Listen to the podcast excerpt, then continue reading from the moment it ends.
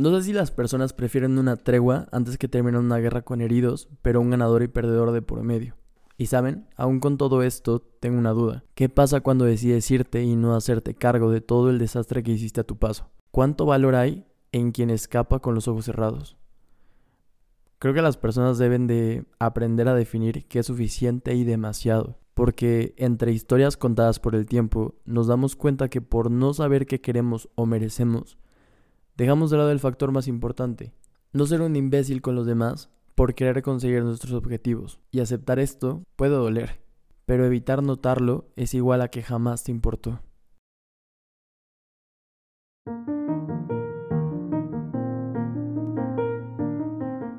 Hey, ¿qué onda? ¿Cómo andamos?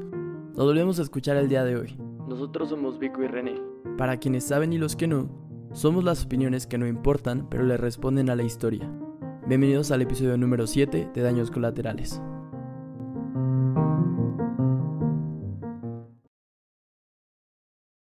La gente es tan complicada que la mayoría de nosotros ni siquiera entendemos nuestros sentimientos y nuestros pensamientos la mitad de las veces. Aún así, aquí estamos 7.5 mil millones de nosotros teniendo que interactuar, todos con diferentes metas, valores y creencias, y todos intentamos llevarnos bien. Y todo esto porque creo que cuando tratamos de mencionar la palabra relaciones, estamos hablando más sobre cualquier tipo de interacción entre personas, amigos, familiares o colegas de trabajo. Y algo de lo que tenemos que hablar el día de hoy es de las banderas rojas que son un término que al parecer todos conocemos. Es como pensar o tomarte la pregunta muy a pecho de que si tienes un conocido que engaña una pareja con alguien más, o si alguien usa a los demás solamente para su propio beneficio, o desvalora tus opiniones sobre un tema o se burla. Estas son banderas rojas.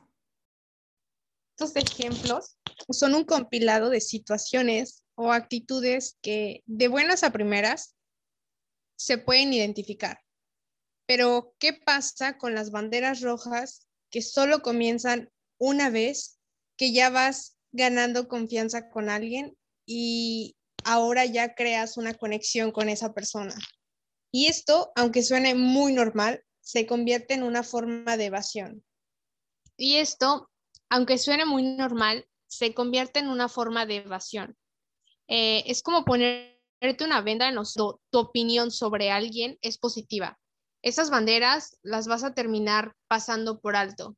O pensarás, pero es una buena persona, confío en ella, quiero decir, no me va a lastimar a propósito. Es muy fácil racionalizar señales de advertencia sobre una mala relación cuando tienes una vista positiva sobre alguien.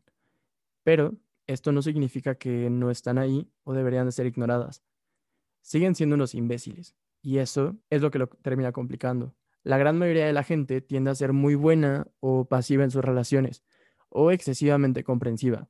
Y esto, la verdad es que es muy común y también muy fácil de sobrellevar. Por esto es que puede ser que por este motivo las relaciones tóxicas son mucho más frecuentes de lo que nos gustaría pensar. ¿Y crees que estas puedan ser muy difíciles de ver? Yo creo que debido a esta razón es que hay una probabilidad de que estés ahora mismo en una relación dañina. ¿Crees que estas puedan ser muy difíciles de ver? Debido a esta razón, yo creo que la probabilidad de que ahora alguien que nos esté escuchando ahora mismo esté en una relación dañina y ni siquiera lo perciba o no lo vea así. La verdad es que yo creo que hay muchas formas en las que puedes tratar de esquivarlo, ponerte una venda, pero entre estas la que podemos encontrar de forma directa es algo a lo que podemos llamar manipulación. El término manipulación se utiliza muchísimo y es por esto que puede que mucha gente cree que sería capaz de identificar la manipulación si les pasara a ellos mismos o lo vivieran en carne propia, pero no es tan fácil. Eh, es como decir que Pedro y Roberta están saliendo, están en una relación y ella quiere salir con sus amigos, pero Pedro la obliga a quedarse con, con él en casa. Pedro es un manipulador entonces. Y sí, esta es una situación de manipulación muy sencilla de percibir, pero la forma en que funciona la manipulación es más como que lentamente con el paso del tiempo se va conformando. Y es en casi su totalidad muy emocional. Pongamos el ejemplo así, más aterrizado. Pedro podría estar, en cambio, empezando a aislar a Roberta de sus amigos haciendo comentarios negativos respecto a ciertas personas dentro de su círculo. Como por ejemplo, no me gusta cómo se comporta tal hablando con otras chicas, es un poco raro.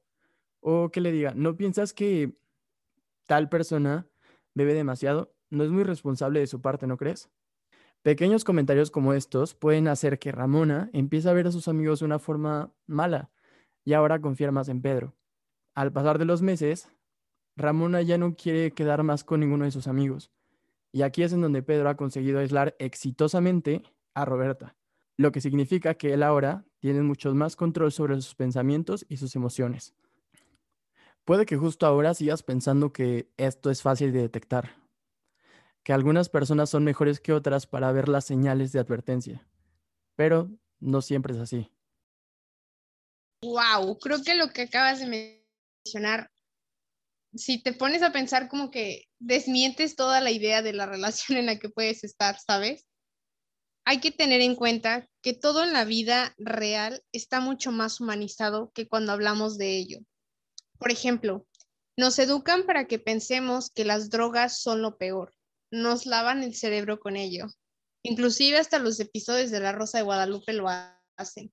Una fiesta, todo bien, nada de qué preocuparse más que la diversión, estás con tus amigos y alguien con una capucha y gafas negras se acerca a ti y te dice, oye niño, ¿quieres drogas? El tiempo se detiene por un segundo y entras en una dimensión oscura y de perversión, pero no, no es así como pasa, siendo muy realistas, no es así como pasa. Siendo muy realistas, simplemente estás en una pequeña reunión con tus amigos cercanos y todo va de maravilla, como siempre. Acá una pequeña bolsa con marihuana y una no separa el tiempo. Y dos, tampoco es todo con maldad. Es una situación muy natural y de repente tu cerebro está confundido con el típico pensamiento que siempre has tenido de las drogas son malas, pero este es mi amigo, nos conocemos desde la primaria, no es un mal tipo. Tu cerebro intenta pensar que cualquier excusa es buena para razonar el comportamiento de las personas en las que confías o sobre los que piensas bien. Y esto también aplica para las relaciones. Puede ser difícil, pero tú necesitas definir cómo debería la gente tratarte y respetarte lo suficiente como para que no te hagan daño en situaciones malas. Las relaciones abusivas y manipuladoras son jodidamente comunes y son engañosas porque te hacen tener, hacen tener a tu cerebro en una especie de licuadora mental en donde tus sentimientos son el ingrediente principal y solo para hacerte y esto solamente para hacerte sentir como algo que puede ser pisado. Todo esto puede hacerte sentir atrapado, impotente, triste. El chantaje o soborno emocional es una forma de controlar o manipular a alguien usando el miedo, la culpa y la obligación contra ellos mismos. Si alguien pasivo-agresivo, constantemente controlador, utiliza amenazas como haz esto o te hago daño, o incluso haz esto o me voy a hacer daño a mí mismo. Esto te llevará a otra situación difícil. Si alguien alguna vez se menosprecia diciendo, soy patético, deberías olvidarte de mí, me voy a hacer daño a mí mismo.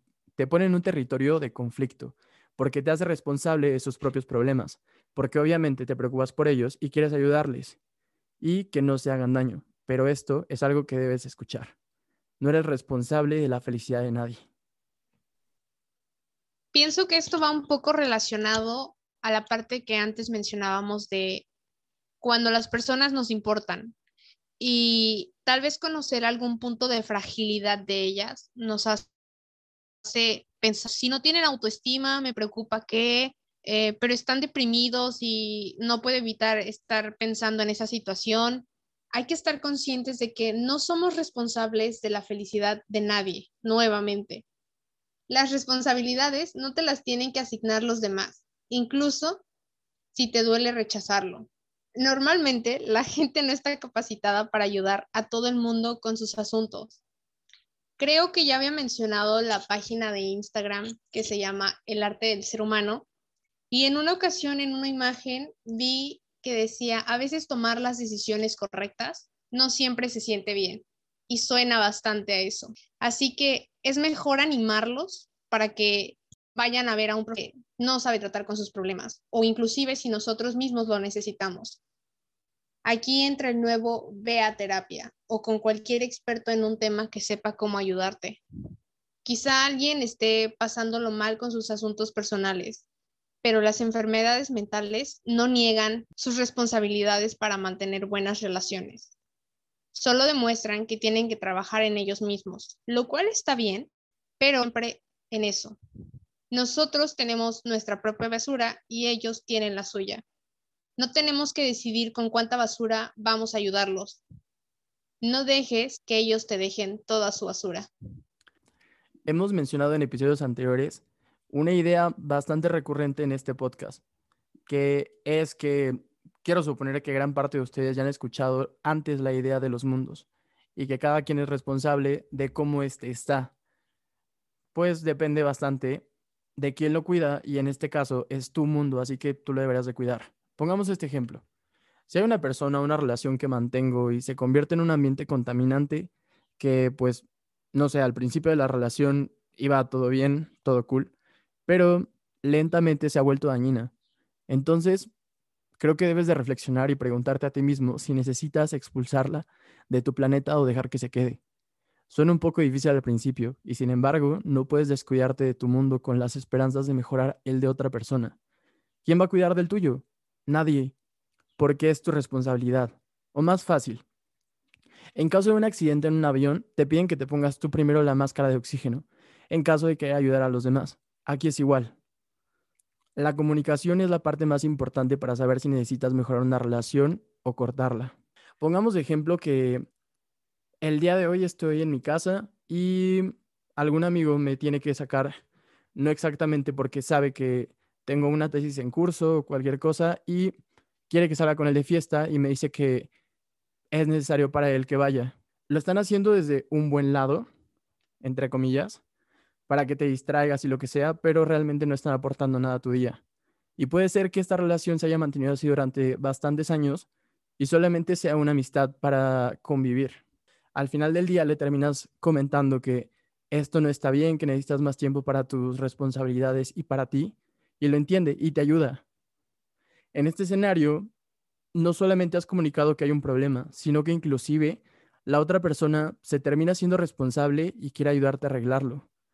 Pero si él te dijese que no lo sabía, que él solamente trataba de ayudarte, de que por qué te estás ofendiendo y cosas como esas, es como cargar con la culpa de otros, estar lidiando con, con manipulación sutil, sentimientos de culpa, y es momento de decir, thank you next les hemos hablado, es importante estar conscientes que hay que hacerles saber cómo nos están afectando. ¿Saben? Poner como límites en lo que se puede poner límites y en lo que no. Asegurarnos de que ambos nos podemos apoyar mutuamente para que estando en una relación uno no tenga que depender del otro. Y si la cosa cambia, hay que observar el hecho de, sientes que debes de justificar tus acciones, las personas en nuestro entorno no les gusta lo que hacemos. Hay gente que se culpa a sí misma o se siente responsable sobre las cosas que no están bien en primer lugar. Y yo creo que eh, hubo alguna ocasión en la que me pasó algo similar y la salida de todo ello es como recordar que uno también puede equivocarse y no pasa nada. Como tip está mirarte al espejo, verbalizar tus sentimientos y preguntarte, ¿estoy siendo un imbécil? ¿Por qué haces las cosas? ¿Por despecho? ¿Por rabia? ¿Por celos? Es difícil admitir nuestros errores, pero es más importante ser sincero y realista al 100% con uno mismo. A veces la gente manipuladora ni siquiera se da cuenta que está siendo manipulador. Nadie se levanta diciendo, hoy seré súper manipulador. Piensa sobre lo que haces y mm, cómo afecta en tus relaciones. Está bien reconocer cuándo lo arruinamos y lo arruinado. Eh, creo que es peor ignorarlo a seguir siendo un imbécil. Creo que cuesta mucho cortar cualquier tipo de relación, ya que te puede hacer sentir como si hubieras tenido una derrota o que te has dado por vencido. Pero a veces eso es incluso la mejor y la más sana solución para todos. Hablamos de que dos personas pueden ser geniales, pero simplemente no conectan. Y esto en realidad no significa que alguna de estas dos personas se encuentre en un polo opuesto, en el que sea alguien positivo o negativo para alguien más. No es como que encuentres a tu media naranja realmente o que te están complementando. Nadie debería necesitarte y solo deberían de quererte. Tu mundo tiene que ser capaz de mantenerse por sí mismo. Las relaciones tan solo son una especie de fertilizante que beneficia a tu planeta. Si sientes que no eres suficiente fuerte para algo, una buena manera de conseguirlo es ganar confianza, tener un grupo de gente que te apoye, organiza tus pensamientos, practica alguna charla motivadora. Trátate como un amigo. No, no es tan egoísta querer lo mejor para ti, especialmente si alguien está drenando tu felicidad. Cuando rompes algo con alguien, recuerda por qué no funcionó. Repítelo en la cabeza si es necesario. Recuerden que siempre habrá gente que intente arreglar una relación justo cuando el problema inicial ni siquiera se ha solucionado. La gente necesita tiempo para cambiar. Cada proceso de cada persona es diferente y tú no le debes una segunda oportunidad si no se ha esforzado en nada por tenerla y tampoco puedes implorarles ayuda. Creo que hacer un análisis interno respecto a el estar o no en una relación, regresar con alguien o no, empezar una o no, eh, se puede derivar de, de ciertas preguntas, ¿saben? Como siendo honestos con nosotros mismos, cuestionándonos la parte de, ¿aplazamos salir con estas personas o no contestar los mensajes? te sientes peor después, inclusive la pregunta de ser honestos y reconocer si en algún momento nos han amenazado con hacernos daño o hacerse daño a ellos mismos, te hacen sentir vigilado o que dependes de su opinión o en lo que sea que, que ellos digan respecto a tu vida, te piden muchos favores o dinero sin darte nada a cambio, hablan mal de ti a tus espaldas, te invaloran creo que les puede parecer como, preguntas súper. Yo creo que hay relaciones que sí acaban en, una, en un aspecto de estabilidad emocional o inclusive la dañan tanto. Qué triste que a lo mejor haya alguien que a estas preguntas que acaba de escuchar, su respuesta haya sido sí en más de una. Si es un sí en casi todas las respuestas, deberías empezar a considerar si acabar con esa relación o intentar hablarlo y solucionarlo, si es que tiene solución. Yo creo que como recordatorio hay que tener presente que no debes tolerar que pasen por encima de ti. Tú eres quien vive en tu planeta y te mereces aire fresco. La verdad es que sí esperamos que apliquen estos consejos para que pues lo interpreten a su forma. Este tipo de situaciones, en la forma en la que ustedes las puedan ver, es como poniéndole mucho esfuerzo para ayudar a alguien más, solo para que él sepa que estás para él.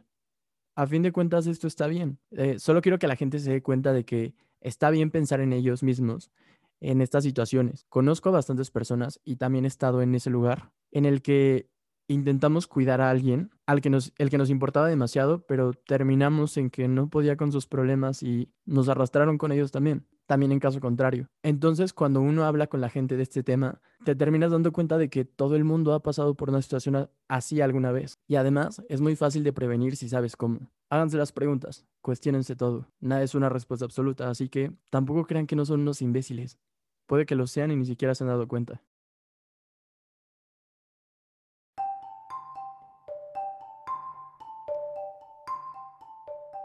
Si llegaste hasta aquí, esperemos que algo te haya podido resonar. No olviden que su opinión importa y la caja de comentarios está para hacerse escuchar. Nos andamos viendo cada martes con un nuevo episodio como de costumbre. Y por último, antes de que se vayan, si saben de alguien que necesita escuchar esto, compártelo. Quizá que encuentren una respuesta. Hasta luego.